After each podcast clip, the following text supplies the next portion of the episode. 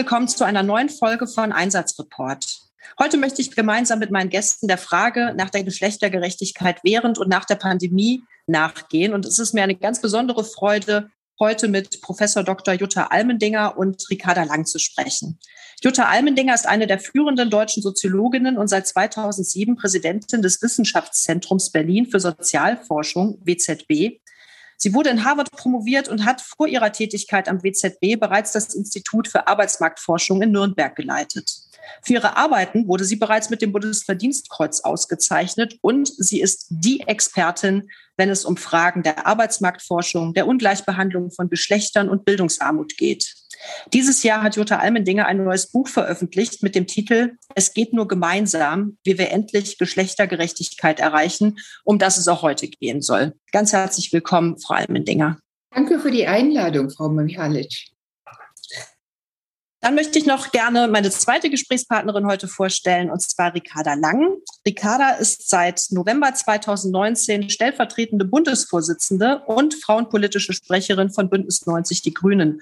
Dort ist sie vor allem für die Themen Feminismus, Vielfalt und Strategien gegen Rechts zuständig. Und sie war auch bereits von 2017 bis 2019 Bundessprecherin der Grünen Jugend und studiert aktuell neben ihrer politischen Arbeit Rechtswissenschaften. Liebe Ricarda, Ganz herzlich willkommen. Schön, dass du dabei bist heute. Hi, ich freue mich sehr, dabei zu sein. Ja, wir sind weit gekommen, wie so manch Konservativer sagen würde, und auch davon überzeugt ist, dass eine Gleichberechtigung zwischen Frauen und Männern doch längst erreicht ist und es gar nicht mehr allzu viel zu tun gibt. Immerhin können Frauen heute wählen. Sie brauchen nicht mehr die Unterschrift ihres Ehemannes, um einer Tätigkeit nachzugehen. Mehr Frauen studieren, erzielen oft auch die besseren Abschlüsse und können theoretisch zumindest alles erreichen. Da wird eben gerne auch die Auffassung vertreten, dass das Erreichen von beruflichen Zielen einzig von der persönlichen Leistung abhängt und strukturelle Diskriminierungen und Benachteiligungen gar nicht existieren, beziehungsweise sie werden in solchen Debatten halt eben auch leider oft ausgeblendet. Doch es gibt immer noch sehr viele große Baustellen und ein Blick auf den Arbeitsmarkt und auch die Sozialpolitik machen das sehr deutlich. An zu vielen Ecken hakt es einfach. Ähm, es gibt zu wenig Kita-Plätze, zu wenig Ganztagsschulen und auch zu wenig flexible Modelle für den Wechsel zwischen Teilzeit und Vollzeit und auch zu wenig Anreize auch für Männer in Elternzeit zu gehen zum Beispiel ähm, und eine strukturelle Benachteiligung von Frauen auf dem Arbeitsmarkt und eine nach wie vor existierende gläserne Decke, gegen die Frauen immer wieder stoßen und sozusagen dadurch auch ähm, beim Aufstieg gebremst werden. Jetzt leben wir seit fast anderthalb Jahren aufgrund der Corona-Pandemie in einem ja quasi Ausnahmezustand. Ein Ausnahmezustand, der sich auch massiv auf das Berufs- und auf das Familienleben auswirkt, auf die Arbeitsteilung und ganz besonders auch auf die Arbeitsbelastung von Frauen und Müttern. Schul- und Kita-Schließungen haben einfach dazu geführt, dass neben der Lohnarbeit auch deutlich mehr Care-Arbeit und Familienarbeit geleistet werden muss. Und Deutschland war bereits vor dem Januar 2020 nicht gerade ein Vorzeigestaat in Sachen Gleichberechtigung. Doch durch die Pandemie hat sich die Situation noch einmal stark verschärft. Vor allem Dinger. Sie haben vor einem Jahr Ihre Befürchtung geäußert, dass die Pandemie uns in Sachen Gleichberechtigung um drei Jahrzehnte zurückwerfen könnte. Wie blicken Sie denn aktuell auf die Situation heute? Nun, äh, aktuell bin ich von noch mehr Elend umgeben als vor einem Jahr, kann ich sagen, äh, weil Mütter es ja in den ersten Wochen und Monaten äh, irgendwie noch getragen haben. Und ähm, naja, äh, es geht jetzt halt für den Moment nicht anders sich auch noch von der Politik ja irgendwo gesehen haben, so einigermaßen. Mittlerweile nimmt man doch die ganz großen Ungleichheiten wahr, die beispielsweise in der Behandlung der Arbeitsmärkte liegt, sprich äh, gar keine verpflichtendes Homeoffice versus äh, den Schulen, wo man sagt, die Schulen, die machen wir zu oder wir äh, nehmen Wechselmodelle, wöchentlich Zeit, äh, äh, äh, also jeden zweiten Tag. Und das führt natürlich zu einer unabsehbaren Belastung von Frauen, wenn jetzt noch gesagt wird, wir müssen die Kinder impfen und wir müssen dann auch unter die zwölfjährigen Kinder impfen, dann führt das äh, also zu Beschädigungen, die äh, mittlerweile noch höher zu gewichten sind als äh, schlichtweg dieser Teilrückzug aus dem Arbeitsmarkt, weil sie sich einfach na, verlassen fühlen. Auch wenn dann so von dem Ärzteverband beispielsweise gesagt wird, und das ist fast ein wörtliches Zitat, die gleichberechtigte Teilhabe von Familien ist bis äh, in den Winter überhaupt nicht denkbar, wenn sie Kinder haben, die nicht geimpft sind. Das muss man sich erstmal sozusagen verdeutlichen, mhm. was das dann insbesondere für Frauen heißt. Das ist kein guter Befund, ja, um das mal so deutlich zu sagen. Und ähm, es ist wirklich äh, krass, äh, das nicht nur mitzuerleben, sondern auch von Ihnen als Expertin zu hören, wo wir stehen heute. Was hätte denn seit Beginn der Pandemie anders laufen müssen? Nun, man hätte äh, sofort äh, soziale Innovationen, wie man sie aus anderen Krisen äh, entwickelt, mitgenommen hat. Denken wir beispielsweise an die Kurzarbeit. Das hätte man sich natürlich auch vorstellen können in Entlastungsprogrammen auch zeitlicher Art äh, für Familien, so dass man für die betroffenen Familien, also besonders betroffenen Familien, die auch äh, beispielsweise sich gar nicht abwechseln konnten äh, zwischen Vätern und Müttern, Studierende in die Familien bringt. Man hatte die Tests relativ früh, man hätte sich testen lassen können. Die Studierenden hätten dann mit den Kindern entweder spielen können, wenn es noch klein sind, oder so digitale Coaches abgeben können. Also man hätte Museen, man hätte äh, Hotels, man hätte alles Mögliche aufmachen können, um noch mehr zu beschulen, also Kinder auch rauszugeben. Man hätte äh, lange Spaziergänge organisieren können. Äh, man hätte alles sozusagen orientieren können, wie man bei dem Arbeitsmarkt entsprechende Alternativen gefunden hat, auch für die Entlastung von Müttern insbesondere. Aber, und das ist ja mindestens genauso wichtig, für, äh, ja, man kann schon sagen, äh, das psychische Wohlbefinden äh, von Kindern. Ja, wirklich. Und man hat wirklich den Eindruck, dass ähm, die Belastung der Familien insbesondere, die natürlich auch ähm, sich vor allen Dingen bei den, bei den Kindern auswirkt, ähm, aber in erster Linie auch von Frauen ausgebadet wird. Ja, also das ist und dass uns das halt eben auch wirklich krass zurückwirft. Ähm, Nun, das hatten Sie ja, das hm? hatten Sie ja hm? äh, anmoderiert, indem Sie sagten, genau. wir sind schon in die Krise reingegangen. Äh, da ist die Erwerbstätigkeit gar kein guter Indikator, sondern da hm. kommt es auf das äh, Arbeitsvolumen an. Aber wenn sie in so eine Krise reingehen, wo eigentlich nur Frauen Teilzeit beschäftigt sind. Also so kann man das sagen. Bei Vätern, jungen Vätern sind es acht Prozent. Ja.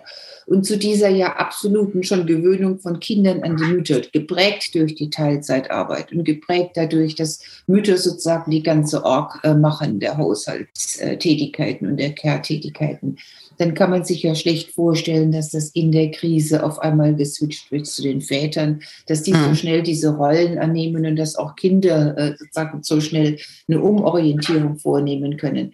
Das heißt, es ist tatsächlich auf Kulturen gestoßen, äh, die äh, den Unterschied nochmal verbreitert haben zwischen den Vätern und Müttern. Das ist ein wichtiger Hinweis, bei dem ich gerne nochmal bei, äh, bei Ricarda Lang äh, nachfragen würde, weil ähm, es liegt ja sozusagen auch an den Voraussetzungen, von, von denen wir ausgehen, wenn wir in so eine Krise kommen. Ähm, und ähm, wir blicken auf 16 Jahre unionsgeführte Bundesregierung zurück. Ähm, welche politischen Weichen wurden deiner Meinung nach, Ricarda, falsch gestellt in den letzten Jahren? Hm. Ich glaube, man kann so ein bisschen sagen, dass die Corona-Krise eigentlich wie so eine Nadel war, die man in die Illusion der eh schon gleichberechtigten Gesellschaft, du hattest es am Anfang ein bisschen angesprochen, Irene, gestoßen hat. Weil wir eben gesehen haben, dass natürlich die Corona-Pandemie Ungleichheiten verstärkt hat. Aber das war nur möglich, weil diese Ungleichheiten von Anfang an schon da waren. Nicht, weil Frauen plötzlich in der Corona-Krise gemerkt haben, dass sie gerne Sorgearbeit übernehmen oder sich lieber um die Kinder kümmern, sondern weil es davor schon eine ungleiche Verteilung gab. Also kann man ja sich auch vorstellen, wer tritt in der Krise beruflich kürzer? Die Person, die weniger verdient. Wer gibt den Job auf? Die Person, die im Zweifelsfall davor schon in Teilzeit gearbeitet hat. Das heißt, diese massive Ungleichheit, die wir in der Corona-Pandemie gesehen haben, ist eher Kataly also die Pandemie war ein Katalysator. Die Ursache dafür ist aber tatsächlich aus meiner Sicht ein gleichstellungspolitischer Tiefschlaf, den wir in den letzten Jahrzehnten erlebt haben.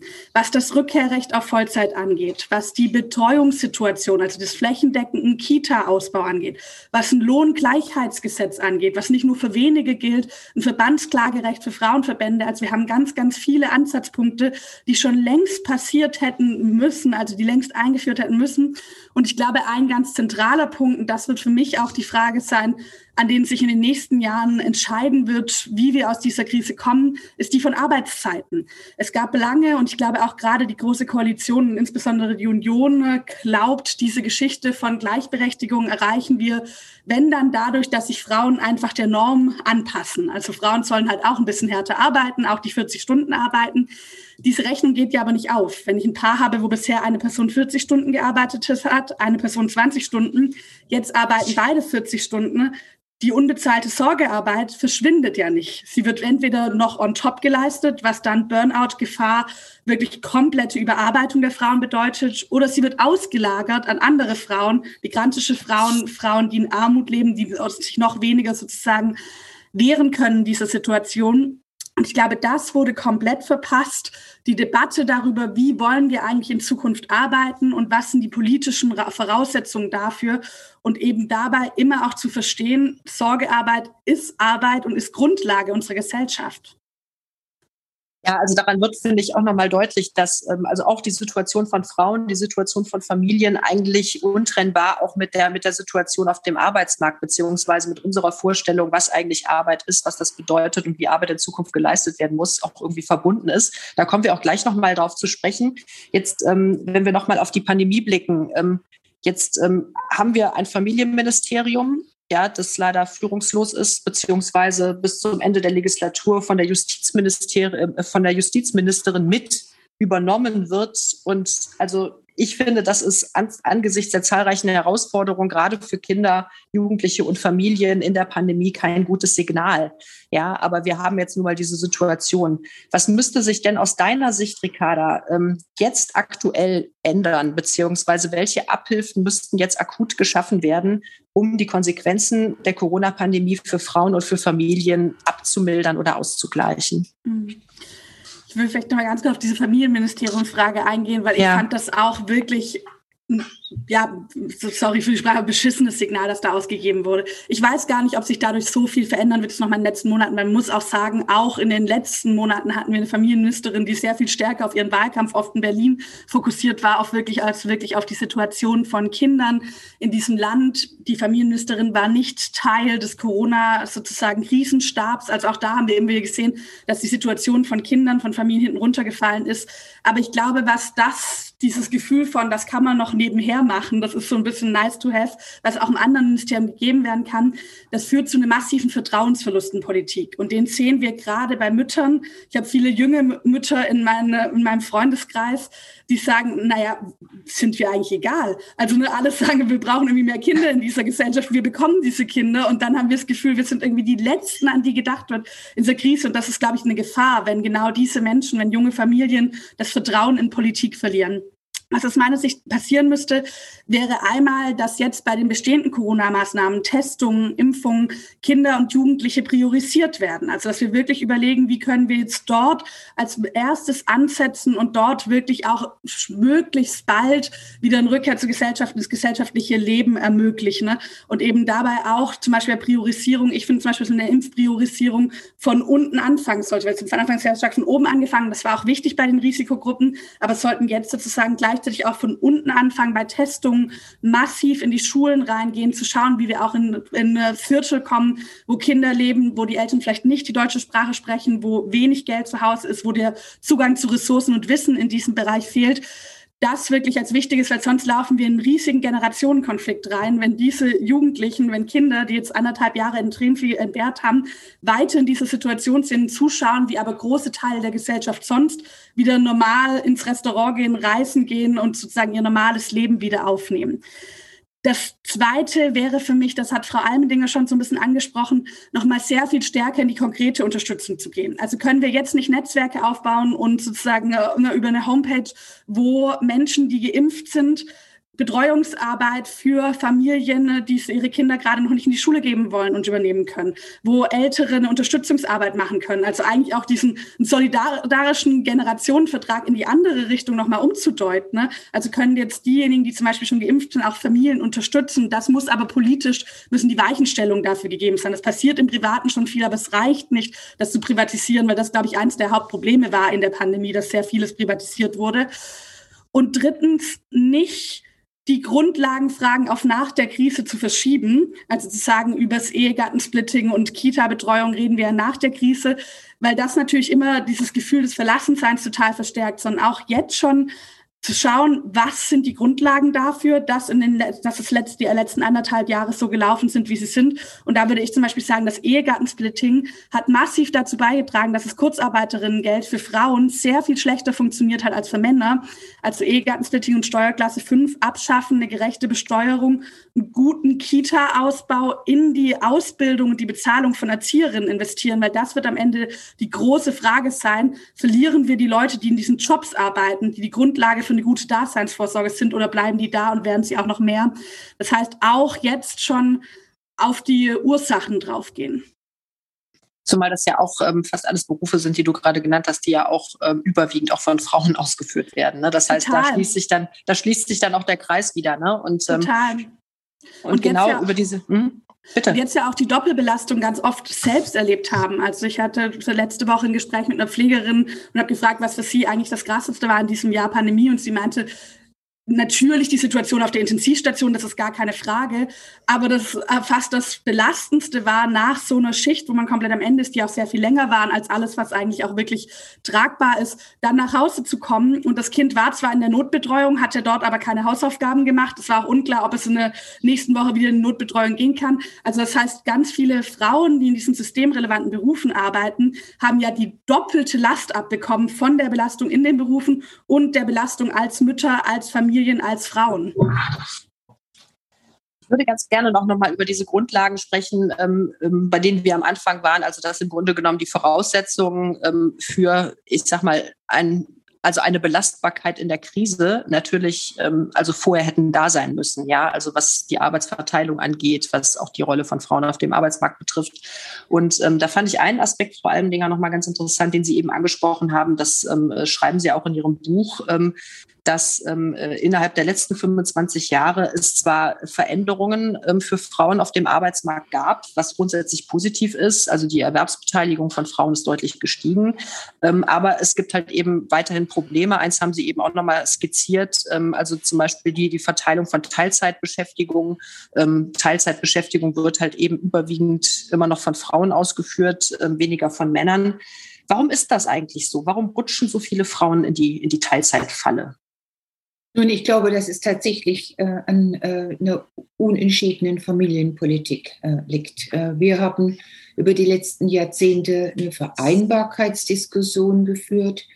Vereinbarkeit äh, ist dann schön und gut, wenn sie für beide Geschlechter gilt. Äh, aber wir haben eine Vereinbarkeitsdiskussion quasi unter der Hand geführt, die eine reine Frauenpolitik war und von daher die Vereinbarkeit von Beruf und Familie nach oben setzte nicht mhm. aber Dimensionen, die dann letztendlich äh, finanziell relevant äh, sind, auch gesundheitsrelevant sind, äh, nämlich äh, zum Beispiel gleicher Lohn für vergleichbare Arbeit, äh, die gleiche Anzahl von bezahlter Arbeitsstunden, gleiche Rechte in Führung, gleiche Möglichkeiten in Führungspositionen zu kommen. Also Daraus erklärt sich auch dieser Hype dann ums Homeoffice, weil er diesen Vereinbarkeitsdiskurs massiv bedient hat, äh, ohne sozusagen zu sehen, dass äh, diese Vereinbarkeit mitnichten heißt, dass äh, sich etwas an dem Gender Wage Gap ändert, dass sich etwas an diesem Gender Time Gap ändert oder an unterschiedlichen Renten oder an unterschiedlichen äh, Verteilungen von hohen Positionen.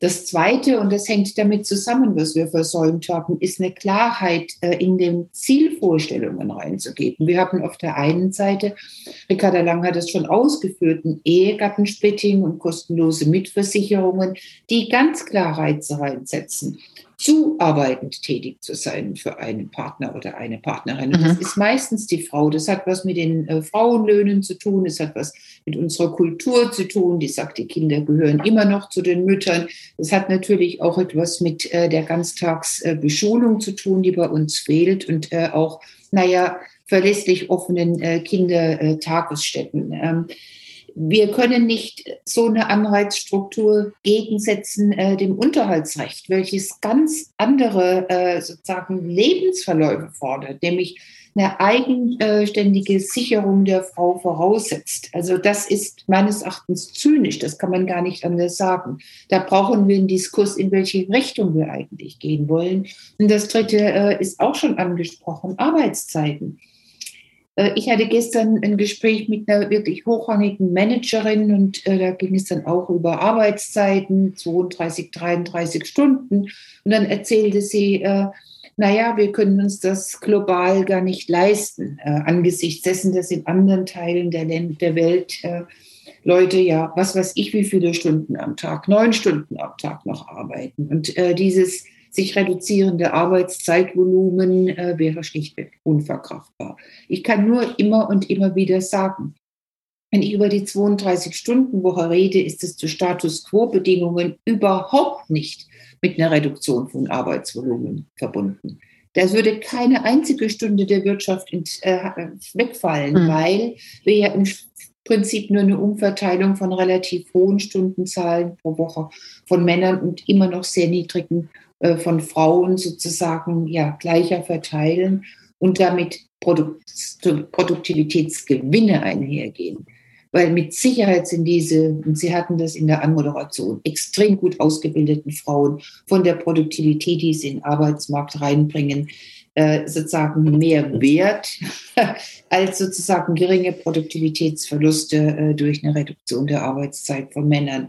Das sind diese drei Dinge, die dann nochmal hinterlegt sind durch eine Indikatorik. Da muss ich durchaus auch die Wissenschaft ein bisschen mit einem Fragezeichen äh, ja, äh, konfrontieren, die natürlich diese Unterschiede auch weichspült. Ähm, wenn wir über ein Gender Care äh, Gap äh, sprechen und mit Care alles Mögliche meinen, Abfall runtertragen, einkaufen gehen, aber dann tatsächlich auch die Pflege an Kindern und äh, an den älteren Personen mit einrechnen, also quasi ein absolutes Sammelsurium von ganz unterschiedlichen Tätigkeiten, die mit einer ganz unterschiedlichen, auch emotionalen Belastung einhergehen, dann ist das genauso wenig gut, wie wenn man ein Gender Pay Gap äh, sozusagen als Stundenlohn berechnet und sich darauf so fixiert, äh, dass man gar nicht sieht, dass das eigentlich im Vergleich zu dem unterschiedlichen Monatseinkommen zwischen Männern und Frauen äh, das kleinere Übel ist. Da muss man auch was tun. Ich möchte das überhaupt nicht runterreden.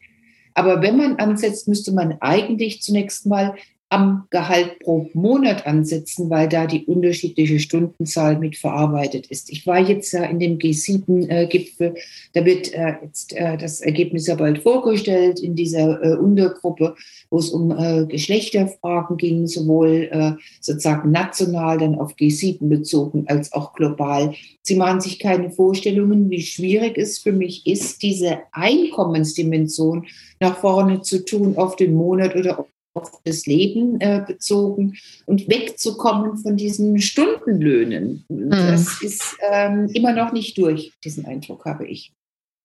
Ja, und ich habe hab den Eindruck. Gerne, natürlich. Mhm. Ja, das ähm, kenne ich natürlich auch. Ich glaube, fast alle Feministinnen haben diese Debatte auch schon zum ja, ähm, nervenaufreibenden Punkt geführt über, was ist der bereinigte und der unbereinigte Gender Pay Gap. Und ich glaube aber, woher das kommt, ist, dass es natürlich bei dieser reinen Diskriminierungsfrage, also ich habe einen Architekt, ich habe eine Architektin, sie verdient weniger Stundenlohn als er. Das ist natürlich einfach, da dagegen zu sein. Da können sich wahrscheinlich alle darauf einigen. Dann muss man ein bisschen darüber reden, Lohngleichheitsgesetz, ab welcher Größe, für welches Unternehmen gilt das, aber das ist einfach zu fassen, einfach dagegen zu sein und es bleibt halt nicht strukt, es wird nicht strukturell. Und deshalb sind natürlich diese Monatsgehälter so viel aussagekräftiger, aber auch so viel schmerzhafter für diejenigen, die einen Status quo erhalten wollen, weil dann rede ich über die Strukturen, dann rede ich über die Frage von Aufteilung, dann rede ich über die Kinderbetreuung, über die Familienpolitik, über die Arbeitsmarktpolitik. Und ich glaube, das zeigt sich deshalb, weshalb ich da Ihnen komplett zustimmen würde, dass das, ohne die anderen vernachlässigen zu wollen, ich werde mich auch, wenn ich im Bundestag bin, auf jeden Fall für einen Lohngleichheitsgesetz einsetzen. Aber die Vorstellung, damit würde sich der Gender Care Gap oder der Gender Pay Gap erfüllen lassen, das ist leider eine Illusion, die sich den harten Fragen so ein bisschen entzieht. Ich finde das sehr, sehr einleuchtend, einfach ähm, jetzt auch nochmal so in der Darstellung, weil ich glaube, das ist vielen Leuten einfach nicht klar, dass ähm, wenn es sozusagen um den Erhalt des Status quo geht, dass man dann sozusagen die Debatte über die Stundenlohn führt. Aber wenn man wirklich eine strukturelle Debatte haben möchte, um auch Veränderungen herbeizuführen, ähm, dann muss man das einfach ganz anders aufziehen. Und ich fand es ähm, eben nochmal sehr einleuchtend, ähm, das auch von, von Ihnen beiden, von euch beiden auch so präsentiert zu bekommen, ähm, dass die Arbeitsverteilung wenn sie anders ist, sich gar nicht auf die Produktivität oder das Arbeitsvolumen im Endeffekt auswirkt und ähm, das eigentlich auch es ein übergeordnetes Interesse geben müsste, ja, ähm, da halt eben auch wirklich für eine gleichmäßige Verteilung zu sorgen, ähm, weil was wir ja auch wissen, ist ja, ähm, vielleicht können Sie mir das auch nochmal bestätigen, vor allem Dinger, wenn Frauen halt eben in dieser Teilzeitfalle sind, also sozusagen gerechnet, ähm, äh, also an der, bei der Arbeitsverteilung weniger ähm, erwerbstätig sind, dann wirkt sich das ja auch auf ihre Karriere aus. Also nicht nur auf die persönliche Karriere, sondern auch auf ähm, die Fragen von Aufstiegsmöglichkeiten, ähm, geringere Renten, ja, also nicht nur auf das persönliche Leben, sondern auch auf die auf das, was Frauen vielleicht dann auch wiederum dem Arbeitsmarkt zur Verfügung stellen können. Und ähm, also das heißt, eigentlich müsste es ja eigentlich auch äh, ein Interesse geben, dass Frauen ähm, also auch zu einem höheren Stundenansatz kommen, beziehungsweise dass die Arbeit gleich verteilt ist, um auch am Ende die Produktivität und auch das Arbeitsvolumen zu erhalten. Oder habe ich da was das, missverstanden? Nein, das ist genau so. Wir äh, reden im Moment jetzt immer, immer über Mütterrenten und über Löcher, die sich dann in der Rente ergeben, ohne dass wir äh, das äh, Problem meines Erachtens in der Wurzel anpacken. Und gleich eine Zahl, die das sehr schön verdeutlicht. Äh, die Bertelsmann Stiftung hat einfach mal hochgerechnet wenn äh, die Lebensverläufe von 1985 geborenen jungen Frauen so sind, wie wir uns jetzt auf der Grundlage äh, der äh, Trendanalysen uns das vorstellen könnten. Ja. Und äh, dann ergibt sich bei äh, Frauen und Männern, die keine Kinder haben, ein Durchschnitt von 200.000 äh, Euro, die Frauen über das gesamte Leben gerechnet weniger Einkommen haben als Männer. Das ist ähm, das Ergebnis von diesem ungleichen Lohn für vergleichbare Arbeit, beziehungsweise das Ergebnis von einer ungleichen Tarifierung von Frauen- und Männerarbeit. Ja, das äh, sind diese 200.000 mhm. im Jahr. Das ist enorm viel. Deshalb muss man sich natürlich äh, auch dafür einsetzen. Gar keine Frage. Aber wenn Sie sich anschauen, äh, Väter und Mütter, auch 1985 geboren, was ist deren Prognose für ein Lebenseinkommen? Da haben sie eine Million, die die Mütter im Schnitt weniger zu erwarten haben als Männer. Und da geht mhm. es ans Eingemachte. Da sind wir nämlich nicht mehr bei diesem Gender Pay Gap von 19 Prozent, sondern wir sind plötzlich bei 50 Prozent angelangt. Ja, und das ist das, was natürlich dann an Rentenpunkten auch wirksam wird. Die Rente berechnet sich aus den vorgängigen sozusagen wie so ein Eichhörnchen sammelt man ja das über das Leben und was zählt ist äh, die Arbeitszeit und, und das Einkommen. Und da haben Frauen mit einer Teilzeiterwerbstätigkeit einfach null Chance. Und von daher hatten wir jetzt zwar, äh, wenn wir uns die Renten anschauen, äh, so eine, eine, Erhöhung ein bisschen über die Zeit. Und die eigene Rente ist auch höher als die abgeleitete Rente. Das ist schon mal gut. Aber wir kommen nicht auf ein Niveau über Teilzeiterwerbstätigkeit, äh, welches ausreicht für ja dann doch ein langes Leben in, äh, im Ruhestand oder im, im Alter. Das sind ja zwei, drei Jahrzehnte, über die wir hier sprechen. Ähm, dann gibt es und das ist natürlich in dieser Million enthalten, sehr, sehr solide äh, Forschungsergebnisse, die eindeutig zeigen, dass wenn sie in Teilzeit sind, man nicht nur äh, sozusagen diskontieren muss die weniger geleisteten Arbeitsstunden, sondern dass sie mit Teilzeit eben tatsächlich eigentlich gar keine Chance haben, wieder äh, auf eine Position zu kommen, die dann wiederum in eine tatsächliche Führungsposition äh, führt. Da mhm. kenne ich keinen einzigen Fall. Ich kenne Fälle, wo man wenig unterbricht und ihnen äh, gemeinsame Führungstätigkeiten macht und die dann ab einem gewissen Alter äh, alleine übernimmt. Aber ich kenne keinen einzigen Fall, die gibt es mit Sicherheit, aber es sind ganz selten, wo man über eine lange Strecke von, wir reden ja meistens über so 20 Jahre Teilzeiterwerbstätigkeit, äh, da ist man auf Mummy-Tracks. Mummy-Tracks, die, die, die führen nicht an die Spitze. Hm. Das ist interessant. Vor allen Dingen, jetzt habe ich Sie auch so verstanden, dass es jetzt kein Plädoyer dafür ist, ähm, dass ähm, Frauen und Männer beide in der Woche 40 Stunden, also Vollzeit sozusagen arbeiten, ja, sondern dass es eigentlich auch eher um die Frage der Arbeitsverteilung geht. Ähm, Ricarda, du hast das vorhin auch nochmal angesprochen, ähm, was diese Wochenarbeitszeiten ähm, betrifft. Ja, und ähm, ich habe dich so verstanden, dass du meinst, die 40-Stunden-Woche ist in deinen Augen ein Auslaufmodell. Jetzt ähm, haben wir aber natürlich auch die Situation, ähm, dass man da einerseits politische Veränderungen treffen muss. Also ein paar hast du auch schon angesprochen, aber dass gerade auch die Zeit, ähm, also ab dem 30. Lebensjahr, ja, also für die meisten Menschen beruflich sehr, sehr wichtig ist, um halt eben voranzukommen und ähm, auch ähm, ja familiär ähm, vielleicht auch prägend, weil das halt eben auch gerade die Zeit ist, in der sich Frauen zum Beispiel auch für Kinder entscheiden, ähm, äh, gemeinsam mit ihrem Partner. Und da steht Familiengründung an, aber natürlich auch gleichzeitig äh, Karriere, berufliches Fortkommen. Und ähm, eine gewisse Pause ist da vielleicht auch unter Umständen gar nicht vermeidbar. Ja, vielleicht auch sozusagen im Einzelfall auch gewollt, ja, sich auch wirklich mal voll und ganz sozusagen sozusagen auch der Familienarbeit widmen zu können. Ähm, aber dass das heutzutage immer noch mit Nachteilen verbunden ist, ja, also im Berufsleben und ähm, dass es eben nicht die Anerkennung erfährt, die es eigentlich erfahren müsste und vor allen Dingen, dass wir da auch wieder zu so einer Ungleichverteilung kommen. Also was müsste sich da aus deiner Sicht ähm, ändern? Also nicht nur bei den Arbeitgeberinnen und Arbeitgebern, ähm, also wenn man sie da in die Pflicht nimmt, sondern insgesamt auch politisch, ähm, um die Arbeitsverteilung ich sag mal, gleichmäßig zu gestalten, aber um halt eben auch Frauen, wenn sie den Wunsch haben, für eine gewisse Zeit sich da mal rauszuziehen, das auch zu ermöglichen, ohne dass es gleich zum Knick kommt. Mhm.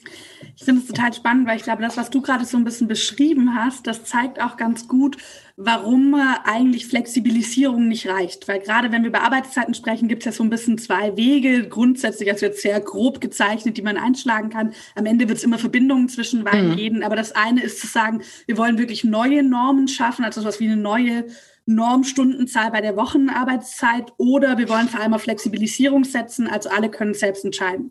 Und der Weg der Flexibilisierung, ich kann zum Beispiel sagen, es gibt eine, eine Vollarbeitszeit, die zwischen 30 und 40 Stunden Wochen sich befindet. Auch heute arbeiten ja schon viele Leute auf 30 Stunden. Die Karriere hängt aber immer noch von den 40 Stunden ab. Und das wird in ganz vielen Fällen wahrscheinlich dazu führen, dass der Mann dann 40 Stunden arbeitet. Das wird Vollzeit genannt. Die Frau arbeitet 30 Stunden. Das wird Vollzeit genannt. Karriere macht trotzdem eher, weil das immer noch an mhm. den 40 Stunden hängt. Und ich glaube, das zeigt ganz gut auf, warum eben diese reine Flexibilisierung nicht ausreicht, weil auch sie natürlich die Strukturen so ein bisschen außen vor lässt, die immer wieder dazu führen, dass in diesem flexiblen Korridor die Männer oben rauskommen, die Frauen eher unten. Wenn man das jetzt als oben und unten bezeichnen würde, ich würde ja sagen, zum Beispiel eine 30-Stunden-Woche kann auch ganz viele Vorteile haben, wenn sie eben nicht nur bei den Frauen liegt, sondern wenn sie für alle zur Norm wird. Und ich glaube, das ist sozusagen der Gedanke, den ich da eigentlich dahinter sehen würde. Ich hatte es vorher so ein bisschen gesagt, wenn wir jetzt sagen 40 Stunden, das ist die Norm und einfach Frauen gleichen sich dem an. Die unbezahlte Sorgearbeit verschwindet nicht. Sie ist weiterhin da und sie muss weiterhin geleistet werden. Und ich glaube, wir sollten in der Debatte um Arbeitszeitmodelle so ein bisschen davon wegkommen, entweder zu schauen, wie kann sich Arbeit an die ungleiche Aufteilung anpassen. Das ist vielleicht ein bisschen die Homeoffice-Debatte, die Frau Almendinger vorher angesprochen hatte, also zu gucken, wie kriegen wir Vereinbarkeit innerhalb der ungleichen Aufteilung hin? Oder wie können sich einfach Frauen dem anpassen, was wir jetzt als männliche Norm seit Jahrzehnten kennen? Sondern eigentlich geht es ja um Universalisierbarkeit. Also Arbeitszeitmodelle zu finden, ne, die von großen Teilen der Gesellschaft ausgeübt werden können, ohne dass andere dafür zahlen müssen, ohne dass andere dafür zurückstecken müssen. Und das kann aber auch eine total positive Debatte sein aus meiner Sicht. Also ich kenne, du hast gesagt, ab 30 ist oft so ein bisschen diese Zahl, ich bin kurz drunter. Viele junge Väter in meinem Freundeskreis, die durchaus auch sagen, na, ich habe eigentlich auch Lust, ein aktiver Part zu sein. Ich will auch gar nicht irgendwie, ich habe gar keine Lust, irgendwie nur der Typ zu sein, der abends vorbeikommt und noch mehr beim Kopf streichelt und irgendwie einen gute Nachtkurs gibt oder sowas. Das heißt, vielleicht auch, wenn wir anfangen würden, Zeit mit der Familie, Sorgearbeit auch als was Positives, man könnte so ein bisschen sagen, Recht auf Sorgearbeit das ist nicht auch was Schönes für uns, wenn wir mehr Zeit dafür haben, aber dafür müssen wir eben die andere gerechte aufteilen. Und ich glaube, das ist eine gesamtgesellschaftliche Debatte, die wir erstmal dazu brauchen. Das wird nicht sein, wo jetzt, wenn wir Grüne in eine Regierung kommen, gibt es das 30-Stunden-Wochen-Gesetz. Da würden wahrscheinlich auch die Gewerkschaften und die Tarifpartnerinnen so ein bisschen sagen, äh, hallo. Aber das ist nichts, wo man sagt, da gibt es das eine Gesetz. Aber es müssen die gesetzlichen Grundlagen dafür geschaffen werden. Von einer guten Kinderbetreuung über, dass es bezahlt wird. Zum Beispiel, wenn wir in den Gesundheitsbereich schauen, was wird eigentlich gezahlt?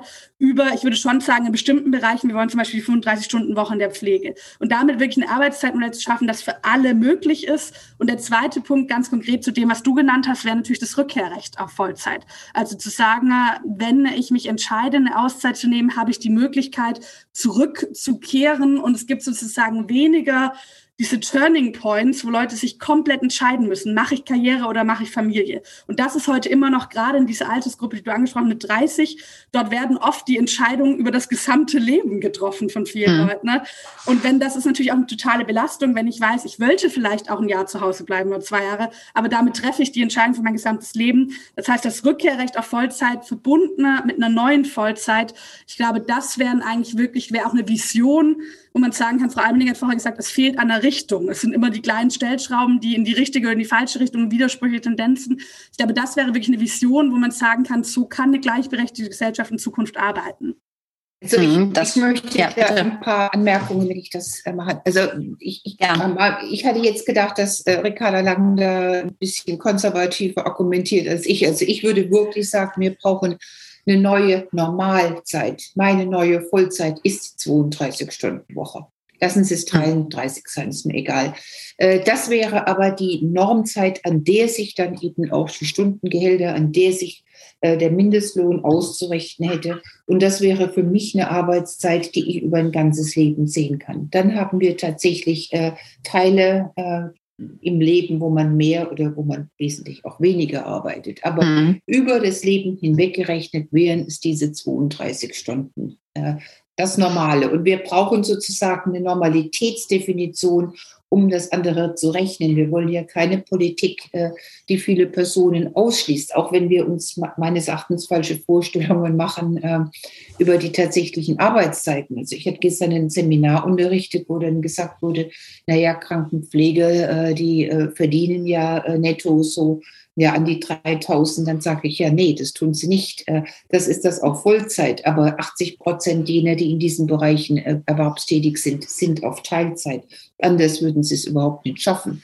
Das heißt, wir brauchen mhm. da tatsächlich Lohnanstiege, ähm, die äh, wir aber auch zahlen können. Da ist, das ist für mich überhaupt gar keine Frage. Also für mich sind diese 32 Stunden eine neue Normalzeit. Und die Gewerkschaften führen ja selbst die 32 Stunden. Denken Sie an die IG Metall ein. Sie tun es aber aufgrund von Arbeitsplatzerhalt. Äh, andere Gesichtspunkte sind für Sie eigentlich wenig relevant oder bekommt man denn gerade in der IG Metall nicht durchdiskutiert. So, aber warum brauche ich so eine Diskussion nur auf Arbeitsplatzerhalt? Ich kann sie auch über Arbeitsplatzerhalt führen. Ich kann sie auch äh, unter Gleichstellungsgesichtspunkten führen. Aber ich kann sie auch unter Demokratiesicherungsgesichtspunkten führen. Wir brauchen einfach mehr Zeit für soziales Engagement, für politisches Engagement. Wir brauchen Zeit zu lesen, uns ordentlich zu informieren. Und auch eine andere Umwelt- und Klimapolitik braucht natürlich mehr individuelle Zeiten. Wir können nicht sozusagen eine ganz andere Verkehrspolitik schneiden und dann denken, äh, die Pendelzeiten und so weiter und so fort bleiben gleich. Es kann durchaus sein, dass sie sich erhöhen werden. Und äh, also Zeit mal zu nehmen als ein Querschnittsthema, äh, das wäre äh, ein ganz, ganz wichtiger Punkt, äh, um es äh, ja salonfähig und diskussionsfähig zu machen, jenseits dieser Gleichstellungspolitik hinweg. Es hat auch gleichstellungspolitische Gründe, aber äh, diese Frage von gesellschaftlichem Engagement in einer alternden, digitalen und immer mehr ins Haus reinbezogenen Gesellschaft ist für mich mindestens genauso wichtig. Und auch diese ganze Frage von Klima und Umwelt, was mhm. das sozusagen auf individuelle Zeiten dann äh, zurückfallen meint total, ich, ich muss einmal ganz kurz zur Tür. Irgendwann klopft gerade total frenetisch bei mir an der Tür. Ich müsste einmal kurz wieder 30. Ich bin sofort wieder bei euch, okay? Okay.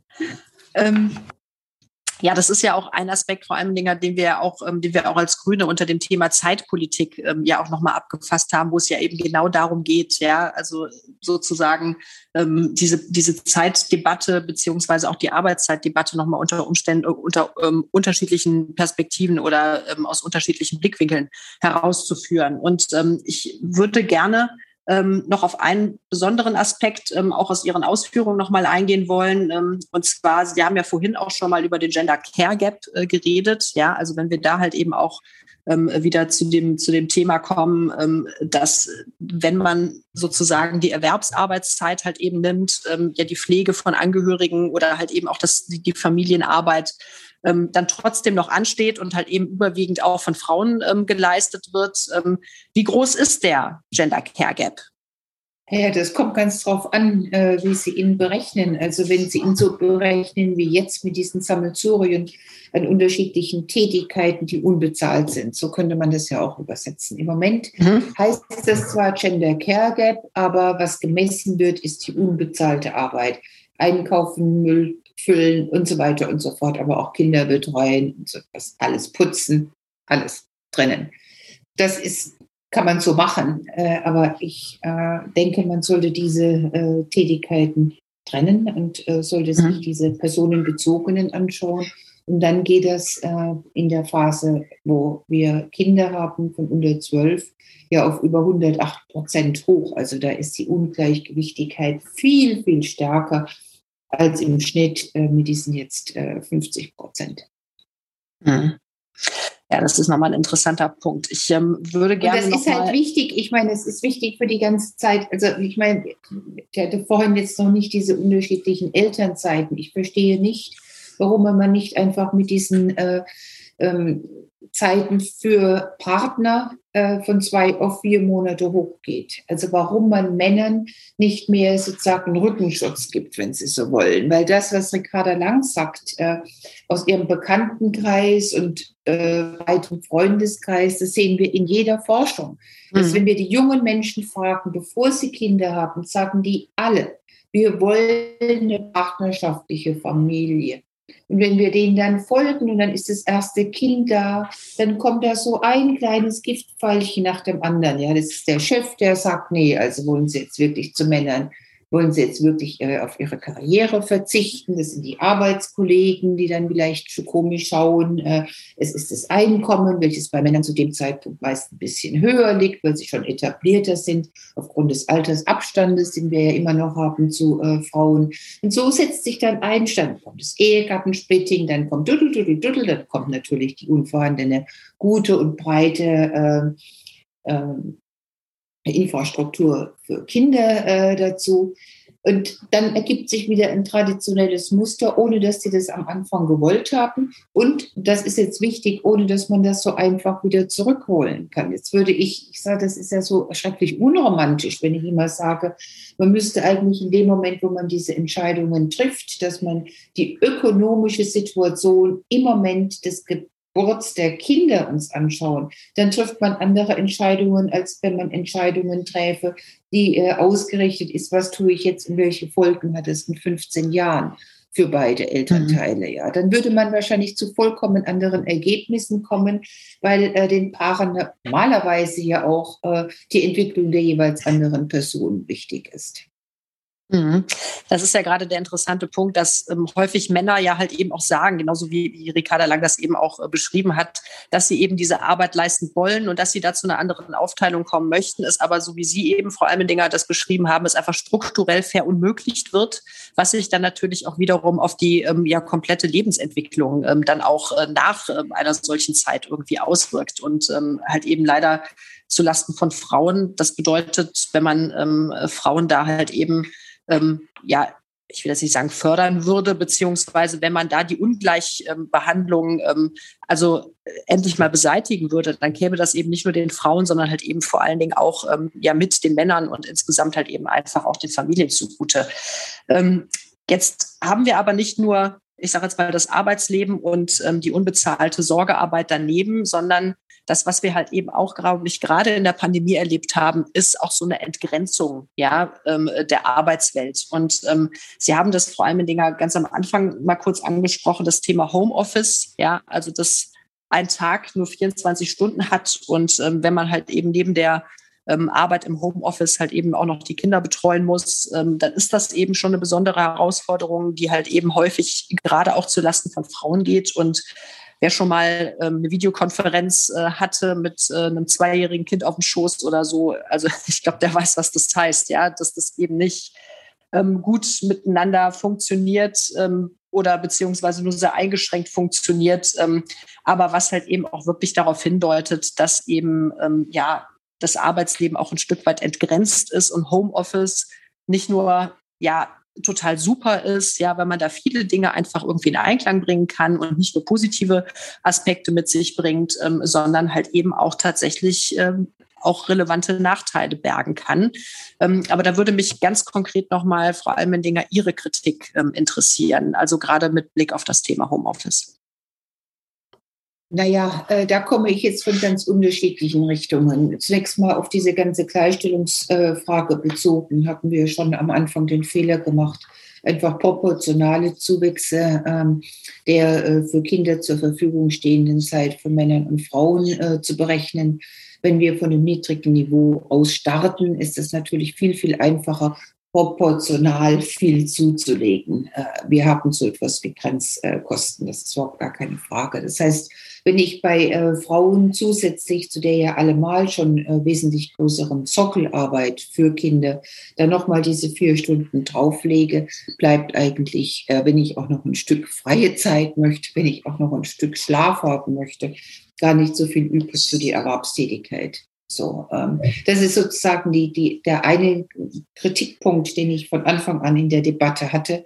Dass es natürlich toll ist, dass die Väter da mehr machen, aber dass man doch äh, die bestehen bleibende und teilweise sich dann nochmal vergrößernde Ungleichheit anschaut. Wenn ich das äh, jetzt mal kippe äh, von der unbezahlten auf die bezahlte Arbeit, kann man natürlich sagen, dass für Frauen eine oder zwei verlorene Arbeitszeitstunden viel, viel mehr bedeuten als von Männern, weil sie damit eben noch weniger Einkommen zusammentragen, welches sie für sich haben und später äh, in der Rente. Also da ist die Dramatik meines Erachtens unterdiskutiert worden, runterdiskutiert worden. Ähm, dann äh, kann man dieses Homeoffice aus der ähm, den, der, der, den Blickpunkt von der psychischen und psychologischen Belastung her sehen. Und da sehen wir, das hatten wir ja mit diesem Cognitive Load, mit äh, Emotional Load und so weiter. Man kann auch einfach sagen mit Stress.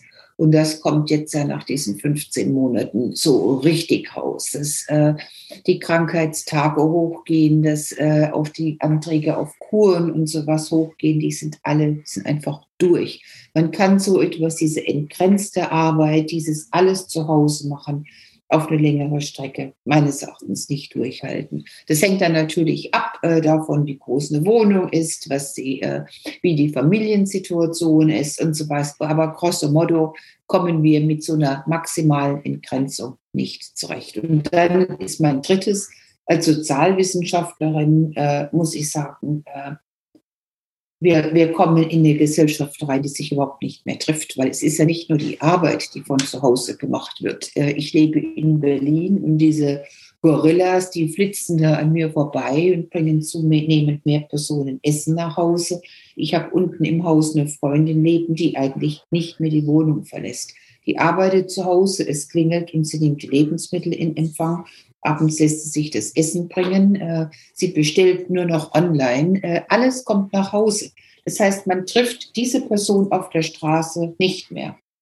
Und wenn ich das jetzt mal flächendeckend mache und denke, dass so, so Personen gibt es immer häufiger, dann frage ich mich, wo kann eigentlich Gesellschaft noch stattfinden? Selbst wenn ich zu ihr sage, lass uns doch mhm. mal Tickets für die Philharmonie kaufen oder so, sagt sie aber, die äh, Digital äh, Concert Hall äh, ist tausendmal besser. Ja, da sehe ich, wie die ausschauen und der Ton ist viel besser, als wenn ich da sitze. Also diese ganzen Orte der Begegnung, die ich ja schon hochgradig skeptisch angesehen habe vor Corona, die erodieren doch immer mehr, je größer mhm. wird dieses hohe Lied, auf die ja eine Wirtschaft singen, die äh, alles macht, damit man das Haus nicht verlassen muss und eine Kultur.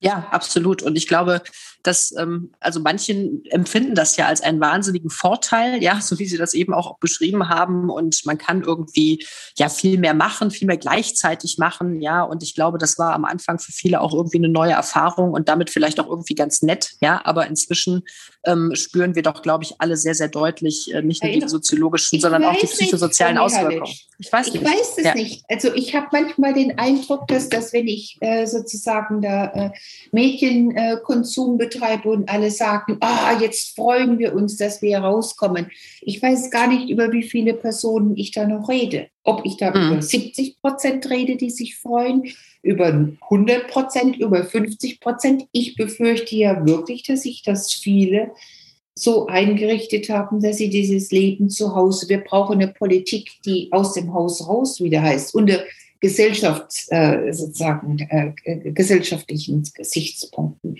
äh, um Gesichtspunkt der Demokratieforderung, des, des sich Einbringens, des sich persönlichen Einbringens. Das ist da, da fehlt uns auch Forschung im Moment. Ich hab, also je, mit, je mehr Leuten ich rede und je mehr ich da rausgehe, habe ich den Eindruck, dass äh, die Personen, die jetzt diese Außengastronomie nutzen, noch bei weitem selektiver sind, äh, als es äh, vor Corona war. Also dass, dass viele dieses, ja, sich so ein Kokon da äh, doch irgendwo ganz gut finden. Ja, das wäre wirklich mal eine ganz interessante Frage, die auch wirklich mal beantworten zu können. Ne? Also ob das tatsächlich so ist oder ob das jetzt sozusagen auch eine, auch eine spezielle ähm, Wahrnehmung ist. Also mein Eindruck war ganz stark, ähm, dass das ähm, vielleicht am Anfang doch auf mehr Leute zugetroffen hat und das ähm, aber zumindest in meinem Umfeld ist natürlich jetzt nicht irgendwie ähm, repräsentativ, aber in meinem Umfeld nehme ich immer mehr Leute wahr, ähm, die einfach auch nicht mehr können, ja, und einfach irgendwie sagen, okay, das zu. ist jetzt das ist jetzt also jetzt die fünfte Videokonferenz und nur digital. Das ist jetzt auch nicht mehr alles so. Und ähm, am Anfang fanden es noch Leute witzig, dass man irgendwie digital im Zoom-Meeting auf den Geburtstag angestoßen hat und so, ja, genau. Und inzwischen äh, ich, also ich hoffe, dass das die Mehrheit ist, dass sich die Leute wieder mehr nach Kontakten, nach physischen Kontakten und Begegnungen äh, sehnen. Aber in der Tat vor allem Dinger, das wäre wirklich auch mal eine spannende Frage, das auch noch mal ein bisschen breiter und repräsentativer ähm, ja, zu ergründen. Ne? Das Thema, ähm, weil wir wahrscheinlich noch ähm, ja auch eine Weile in dieser Krise ähm, werden leben, äh, beziehungsweise in diesem Ausnahmezustand, der vielleicht nicht äh, bald vorbei ist, was wir alle noch nicht absehen können. Aber wenn wir auf diese negativen Folgen blicken, ähm, also diese, diese soziologischen Effekte und vor allen Dingen auch diese psychosozialen Folgen der Pandemie, dann ähm, ähm, stellen wir halt eben auch fest, dass es vielleicht viele Fortschritte gegeben hat im Bereich von Arbeitslebensorganisation, ja, also Stichwort Digitalisierung, ja, ist doch in der Tat ein bisschen was vorangekommen.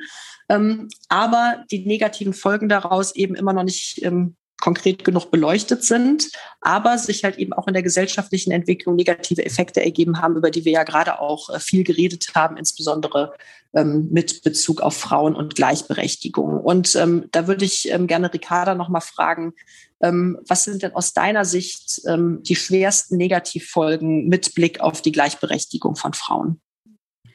Kann da eigentlich sehr, sehr gut an diese Homeoffice-Debatte anknüpfen. Also einmal, mhm. wenn ich für mich persönlich sprechen würde, ich glaube, ich habe tatsächlich noch zu den Leuten gehört, ich bin in einer relativ privilegierten Situation, also ohne Kinder bei uns in der Wohnung. Und für mich war das tatsächlich auch so, in den ersten Wochen war es noch so, oh, man kann in der Mittagspause mit dem Freund zusammen Mittag essen und irgendwie ne, direkt morgens, ohne noch mal groß unterwegs zu sein, hinkommen und sowas. Also durchaus auch die Vorteile gesehen. Und mittlerweile, ich war sehr konsequent, jetzt fast anderthalb Jahre im Homeoffice, ich freue mich unfassbar auf ein Büro. Und ich glaube auch, also wir haben die gesellschaftlichen Folgen, wir haben die gleichstellungspolitischen Folgen. Ich glaube, wir arbeiten auch schlechter. Also zumindest für den politischen Betrieb kann ich das sagen, was Einigungsprozesse, Kompromissfindung, spannende Debatten mal über irgendwie den Tag hinaus zu denken, das passiert viel mehr im Persönlichen. Das passiert viel mehr, wenn da auch die persönliche Begegnung da ist Die Frauenbewegung hat ja, wenn man sozusagen so ein bisschen historisch drauf schaut, war einer der großen Kämpfe der Frauenbewegung immer der Privatisierung und dieser sehr starren Trennung zwischen der öffentlichen Sphäre und der privaten Sphäre entgegenzutreten. Und was wir in der Pandemie erlebt haben, da fallen ganz, ganz viele Sachen, die jetzt vorher schon aufgetaucht sind. Also ne, Kitas wurden geschlossen, während Unternehmen verschont wurden. Corona-Elterngeld gab es nicht, weil unbezahlte Sorgearbeit wurde als Privatsache gesehen, während für andere Sachen Kurzarbeiterinnengeld eingesetzt wurde. All das war ja eigentlich wieder eine Privatisierung. Eine Privatisierung von Sorgearbeit, eine Privatisierung von Familie und eine Privatisierung des Kinderbekommens. Also so ein bisschen flapsig ausgedrückt, am Ende ist es euer eigenes Problem so. Ihr seid dafür verantwortlich. Und ich glaube, da spielt durchaus auch diese Homeoffice-Entwicklung mit rein.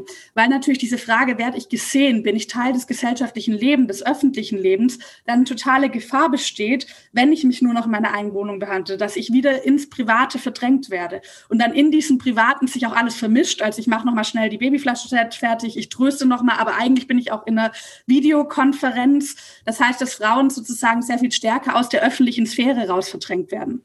Und ich glaube, das wird eine totale große Aufgabe sein, das nicht einfach weiter gewähren zu lassen, weil ich kann mir durchaus vorstellen, auch wir Grüne setzen für ein Recht auf Homeoffice ein. Das finde ich auch total richtig. Also zu sagen, da, wo wirklich Leute sagen, ich möchte das, dass es ihnen auch ermöglicht wird. Für mich muss es aber immer damit einhergehen, dass es zum Beispiel noch einen Arbeitsplatz vor Ort gibt. Dass man eher das sozusagen auch vielleicht als ein Wechselmodell sieht, zu sagen, zwei Tage die Woche im Homeoffice, drei Tage die Woche im Büro oder am Arbeitsplatz und dass es eben nicht dazu führt, dass jetzt viele Unternehmen, Arbeitgeberinnen so müssen sagen, naja, die haben jetzt anderthalb Jahre zu Hause gearbeitet, so schlecht lief es uns gar nicht, können wir doch mal so lassen. Da kann man vielleicht auch mal ein paar Büroräume einsparen, da kann man vielleicht irgendwie so ein bisschen ne, da auch rationalisieren. Und ich glaube, das wäre eine total große Gefahr. Das heißt, die Verdrängung der Frauen aus der öffentlichen Sphäre und die Privatisierung von Familien Politik oder einer gescheiterten Familienpolitik. Das sind aus meiner Sicht die ja, negativsten Entwicklungen. Und da braucht es auch wirklich ganz konkrete politische Regelungen. Also was zum Beispiel das Recht auch auf einen Arbeitsplatz außerhalb des eigenen Zuhauses angeht, dass auch das wirklich niedergeschrieben und durchgesetzt wird, was wirklich wieder Kinderbetreuung angeht, was die Sichtbarkeit von Frauen in der Öffentlichkeit angeht. Das sind aus meiner Sicht die größten Baustellen. Mhm. Also wirklich verlässliche und auch ähm, ja, ähm, gesicherte Rahmenbedingungen zu schaffen, die das, die das ermöglichen. Ne? Genau. Ich würde gerne diese Folge abschließen, um mit Ihnen, ähm, Frau Almdinger, und ähm, äh, mit dir, Ricarda, oder von Ihnen beiden ähm, eine kurze Zusammenfassung zu hören. Was muss sich jetzt und in der nächsten Legislaturperiode tun, damit wir der Gleichberechtigung ähm, wirklich einen, einen großen Schritt äh, näher können? Ein paar Forderungen ähm, sind ja vorhin auch schon genannt worden. Ähm, aber was sind denn die dringendsten Baustellen? Ricarda, vielleicht möchtest du beginnen. Ich könnte jetzt nochmal riesig ausholen. Ich neige auch bisher dazu, sehr viel zu reden. Das heißt, ich versuche mich etwas zu fokussieren. Aus meiner Sicht wäre, ich würde vielleicht so eine Dreiteilung machen, na, direkt, wenn man gewählt ist, dann in dem Jahr danach und was sozusagen ein bisschen langfristiger. Ich finde, in den Sondierungen muss ein ganz starker Fokus auf dem Ehegattensplitting liegen. Also wir können nicht über Gleichberechtigung, über eine gleiche Aufteilung von Arbeit reden, wenn der Staat weiterhin Anreize für eine ungleiche Aufteilung gibt, wenn der Staat Anreize für ein alt, veraltetes Frauenbild, für ein veraltetes Familienbild gibt. Das heißt, das würde ich sagen, muss direkt umgesetzt werden, die Überwindung des Ehegattensplittings Ehegattensplittings in der Steuerklasse 5. Dann für die nächsten Jahre die Frage von Kinderbetreuung und das ja auch wirklich als eine Frage von, ich finde tatsächlich am Ende auch eine demokratische Frage zu verstehen. Also Vertrauen in den Staat, Daseinsvorsorge. Werden meine Grundbedürfnisse erfüllt? Werden mir die Möglichkeiten für ein selbstbestimmtes Leben gegeben? Und dafür ist eine gute Kinderbetreuung nicht nur für Kita-Kinder, sondern auch für Grundschulkinder ähm, wirklich essentiell. Und das Dritte, da bin ich wieder sozusagen back to the start, ist diese Arbeitszeitdebatte und die ernsthaft zu führen und die auch gesamtgesellschaftlich zu führen und nicht für einzelne Personengruppen, wo man dann entweder sagt, auch die sind so arm dran, dass wir jetzt über Arbeitszeitverkürzung reden müssen, oder die sind so, haben den Luxus, darüber reden zu können, sondern das als gesamtgesellschaftliche Debatte mit den Gewerkschaften, mit den Arbeitgeberinnen zusammenzuführen, aber eben auch politisch umzusetzen. Ja, vielen Dank, Ricarda. Frau Almendinger, gehen Sie da mit? Ähm, ja, also ich würde sagen, man muss endlich ernst machen mit dem, dass man äh, sagt, das ist eine Querschnittsaufgabe. Also diese ganze Frage von äh, Geschlechtergerechtigkeit als Querschnittsaufgabe durch alle Ressorts, wirklich alle Ressorts zu führen und äh, Das würde dann auch heißen, äh, ins Finanzministerium mit einem Gender Budgeting da reingehen. Das finde ich ganz wichtig, dass man nochmal viel stärker verklammert äh, die ganzen Fragen von Genderungleichheit und äh, Bildung. Das ist mir wichtig. Äh, wir haben ja da mit der Böll Stiftung und ich durfte das ja mit äh, Herrn Habeck äh, diskutieren, diesen neuen Vorschlag gemacht, dieses Bildungs- und Teilhabegesetz nochmal bundesseitig massiv zu stärken. Das ist auch ein ganzes Stück Gleichstellungspolitik, das muss man sagen. Äh, also darüber haben wir heute viel zu wenig äh, geredet. Ähm, dann äh, Anhebung der Partnermonate, das sollte ja relativ leicht sein, auch mit dem Ziel, dass dann Männer auch mal alleine die Verantwortung für Kinder haben. Im Moment nehmen 92 Prozent der Väter ihre Partnermonate zusammen mit der Mutter. Das führt dann eben äh, zu äh, ja, traditionellen Zuständigkeiten. Ehegattensplitting bin ich auch voll dabei. Das äh, fehlt mir im Moment, dass das nicht äh, dezidiert äh, genannt wird in den entsprechenden Parteiprogrammen. Äh, dann äh, die Infrastruktur für Kinder wurde genannt und äh, ja, die große Frage, in welcher Gesellschaft wollen wir denn eigentlich leben, was mhm. Arbeitszeiten betrifft, das wäre das Übergeordnete. Ja, ganz, ganz herzlichen Dank. Also man hat jetzt gerade bei den letzten beiden Statements wirklich nochmal sehr rausgehört, dass es wahnsinnig viel zu tun gibt, aber dass vor allen Dingen auch strukturelle Veränderungen möglich sind, um gelebte Gleichberechtigung wirklich leichter zu machen und nicht künstlich oder strukturell zu erschweren ähm, oder zu verunmöglichen, vielleicht sogar, ähm, wie das aktuell der Fall ist. Nein, ich möchte mich anders sagen. Also vielleicht kann ich ja. dazu noch. Wir, wir haben ja, also wir haben die bestmöglichen allen Bedingungen meines Erachtens im Moment. Ja, wir haben die junge Generation, die tatsächlich Partnerschaftlichkeit im Kopf hat äh, und das mhm. auch, das nehme ich jetzt einfach mal ernst leben möchte. Ja, wir haben, da stimme ich auch zu, Digitalisierungsfortschritte gemacht, äh, die zu einer anderen Arbeitsverteilung auch führen können. Äh, wir haben äh, jetzt den Aufbruch in neue Regierungsformationen. Ja, also wenn wir es nicht schaffen, wann dann? Also wir haben gesehen, dieses weiter so führt dazu, dass Deutschland nicht äh, krisenfest ist. Wir haben hier totales soziales Elend ausgelöst. Und äh, von daher ist, finde ich, nichts ist jetzt besser, als dass wir äh, 2021 in einem Wahljahr sind auch noch eins. Na, natürlich, Aber, Ricarda. Weil Sie, ich finde, äh, Sie hatten noch mal einen schönen Satz gesagt mit diesem Querschnittsaufgabe. Und ich glaube, das wird tatsächlich so eine Hauptaufgabe sein. Wenn wir weiterhin, wir hatten vorher über das Familienministerium geredet, aber dieses Silo-Denken, die einen kümmern sich um die Frauen, während ja die strukturellen Voraussetzungen werden in der Haushaltspolitik geschaffen, werden in der Steuerpolitik und so. Und deshalb ein vielleicht übergeordnetes Ziel in diesem Bundestagswahlkampf, ja, wir haben es auch bei uns im Wahlprogramm stehen, eigentlich eine feministische Bundesregierung. Also die wirklich diese Frage von Gleichberechtigung durch alle Themen durchsetzt und das auch zur Priorität macht und nicht zu einem nachgeordneten Gedanken. Also ja, feministische Bundesregierung. Ich würde auch sagen, die Chancen stehen besser in diesem Jahr als wahrscheinlich jemals zuvor.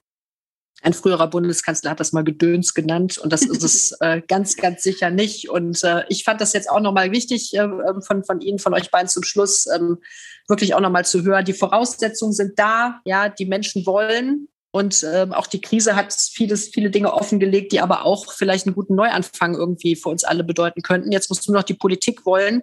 Also für uns kann ich das, glaube ich, sagen, äh, wir wollen. ja, jetzt müssen wir nur noch machen. Ähm, Nochmal ganz, ganz herzlichen Dank. Ähm, also an Sie, Frau Almendinger, und auch ähm, ähm, an dich, Ricarda, für diesen wirklich sehr, sehr spannenden Austausch. Äh, und ähm, also ich fand das jetzt wirklich auch nochmal für mich persönlich ähm, nochmal wirklich äh, prägend und habe auch nochmal viel mitgenommen. Ähm, und ähm, ich möchte möchte mich auch bei den Zuhörerinnen und Zuhörern bedanken. Auch in den nächsten Folgen wird es sicherlich nochmal spannend weitergehen. Ich freue mich, wenn äh, Sie wieder dabei sind und ähm, ja, sagt Tschüss und noch einen schönen Tag. Tschüss. Tschüss, danke. vielen Dank. Ciao. Ciao.